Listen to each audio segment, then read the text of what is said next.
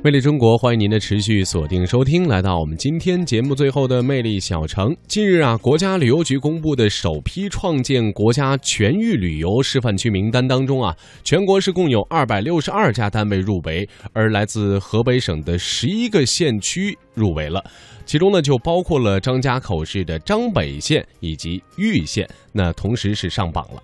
嗯，说到玉县呢。我们的节目呢，也跟大家介绍过这个地方。玉县在古代的时候呢，称为豫州，也是燕云十六州之一，位于河北省张家口市。那么玉县呢，是位于俗称坝上的张北草原和华北平原之间，而这一地理位置啊，也决决定了这个玉县它的历史上的军事地位。所以说呢，在历史上，玉县有着京师肘腋、宣大侯金的说法。在近期的节目当中呢，我们曾经为大家介绍过一项非物质文化遗产项目——这个剪纸。嗯，那玉县不仅是民间艺术之乡、剪纸艺术之乡，还是河北省历史文化名城。呃，玉县最有名的啊，还有它的这个原生态的古堡——西古堡，位于玉县的暖泉镇，是古豫州八百庄堡中最独特、保存最完好的一座。那么，在接下来的魅力小城的环节当中呢，我们就带您走进这座历史文化。名城玉县，去感受它的魅力。在河北省玉县幺零九国道边的一处山崖上，矗立着一座堡垒式的夯土建筑。极少有人知道，这座气势非凡的古堡已经历经了六个多世纪的风雨。它有一个响亮的名字——西大平军堡。西大平军堡始建于明代洪武年间。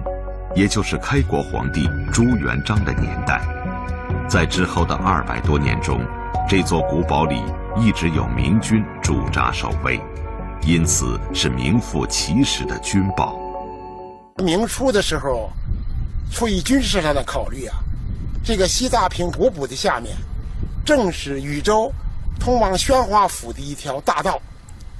这个西大坪呢，正处在这个四十里平台的边缘地带。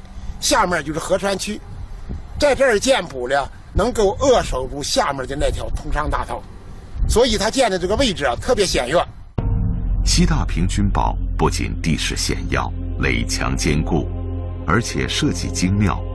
全堡唯一的入口只能容纳两个人错身进出，一旦里面的人将这个入口封死，西大平军堡变成了一座万夫莫开的堡垒。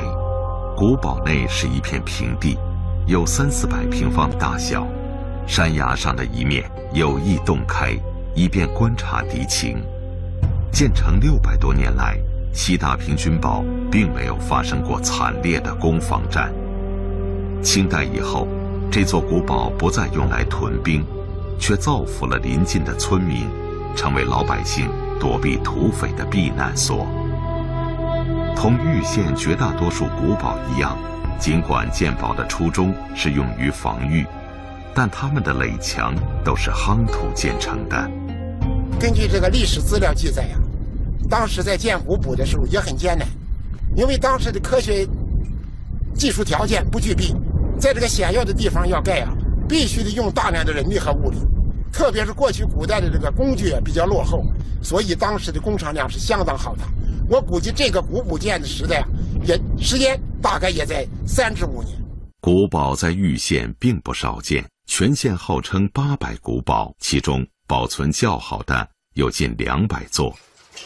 著名学者罗哲文先生曾写道：“在世界的东方，存在着人类的一个奇迹，这是中国的万里长城。在长城脚下，还存在着另一个奇迹。”那是河北玉县的古城堡。实际上，玉县古堡与明长城是同时代的产物，都是为了防范北方游牧民族的侵扰。当时，往往一座古堡便是一个屯兵的堡垒。玉县属河北省张家口市，距离北京市区的直线距离约为一百六十公里。北越衡山的余脉。由山西向东延伸进入河北，分南北两支，将玉县合抱起来。桑干河的支流胡流河由西向东横贯全县，形成了一块地势平坦、水源充足的米粮川。几千年来，玉县一直是由塞北进入华北平原的咽喉要道，战时为兵家必争之地。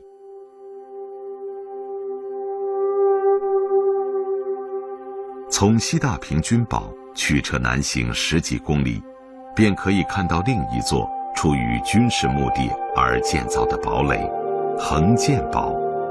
横剑堡建于一三六九年。也就是朱元璋登基后的第二年，由于地处平原地区，它的堡墙比西大平军堡更加高大，且拥有敌楼和马面。马面是指城墙上每隔一定距离便突出修建的矩形墩台，防守者用来从侧面抵御攻城的敌人。正因为横剑堡易守难攻。建成六个世纪后，仍具有防御功能。解放战争时期，国民党军第十六军曾将军部设在了横剑堡之中。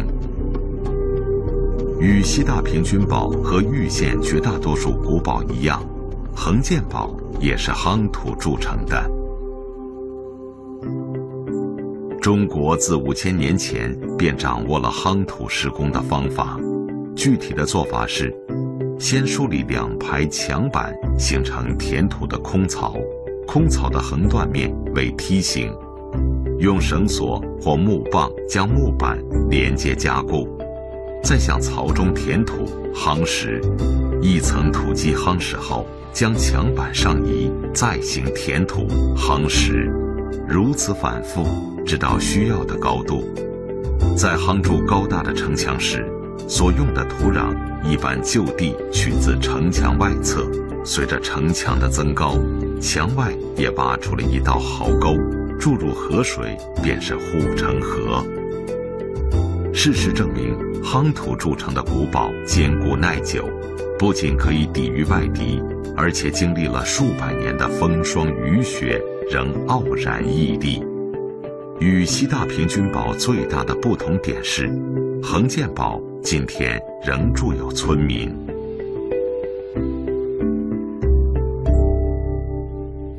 北关堡是玉县年代最久远的古堡之一，始建于元代。北关堡和横剑堡的结构都是堡中套堡。现在我们所在的位置是北关堡的外层堡墙，而内外层堡墙之间距离一百多米。为什么会出现？堡中套堡的格局呢？玉县的专家告诉我们，小堡建于元代，到了明代，这里的人口不断增多，小堡里住不下了，只好搬到堡外。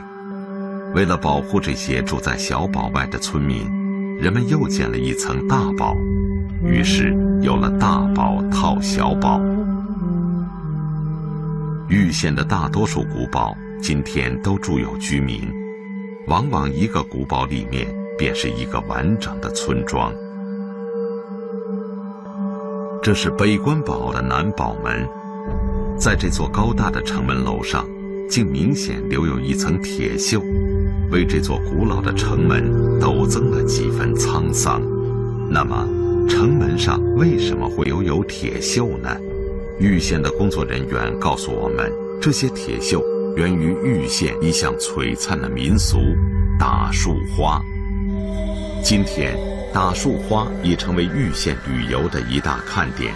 每个周六的晚上，在专门为打树花表演修建的树花广场上，座无虚席。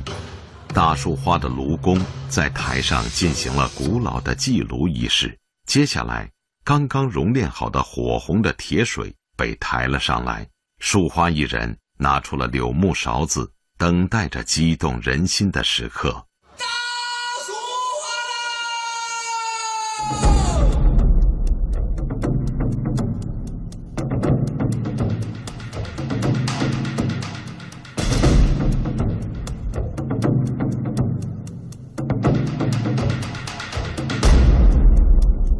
在玉县人眼中，大树花的汉子是真男儿。过去，富人们逢年过节燃放烟花，而贫苦的人们买不起烟花。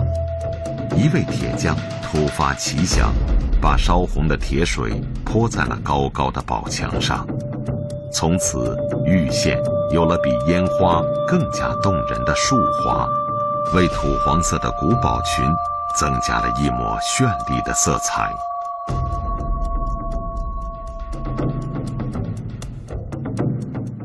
玉县八百古堡告诉人们的。并不仅仅是刀光与火光交错的历史，当人们漫步其间，看到和听到的还有几个世纪的兴衰往事。玉县暖泉镇由三座古堡组成，除了打树花的北关堡，还有兴盛一时的西古堡和狭小的中小堡。先有了这三座古堡，才有了今天的暖泉镇。在三座古堡之间，有一座漂亮的书院——暖泉书院。这座书院是元代工部尚书王敏在家乡开办的，因此又被称为王敏书院。书院对学生免收学费。书院的正房是秀才们上课的，两侧的偏房则是供没有功名的童生们学习。正房前有一口井。传说不努力的学生当年会被吊在井里反省，直至有了悔改之心，才被拉上来，允许回到课堂学习。正房的两侧挂着一副对联：“古古其来，勿辞源之初霞；明明在上，勿坐井矣。”意在勉励学生不应坐井观天，要潜心学习，这样。才思才会像泉水汩汩涌出。这幅楹联是一百多年前的古物，由清末的一位满族总督题写，能够保存下来实属不易。书院的一角建有高高的魁星楼，魁星是传说中主管文章兴衰的星宿。书院的主人希望学生们都能够金榜题名。禹县人呢非常注重文化和教育，啊，在漫长的历史过程中呢，出现了许多有名的呃名人和名臣，啊，像呃西汉时期的冯唐，这个书院从元明清到民国年间开办的，啊，培养过许多许多的就是暖泉人和禹县人吧。西古堡是暖泉三堡中最大的一座古堡，始建于明代中后期的嘉靖朝。古堡的南北两端各有一座瓮城，建于清初顺治年间，为西古堡平添了几分气派。瓮城的存在大都是出于军事防御，但顺治年间清军已经入关，北方民族的威胁不复存在。那么，西古堡增建这两座瓮城的目的又是什么呢？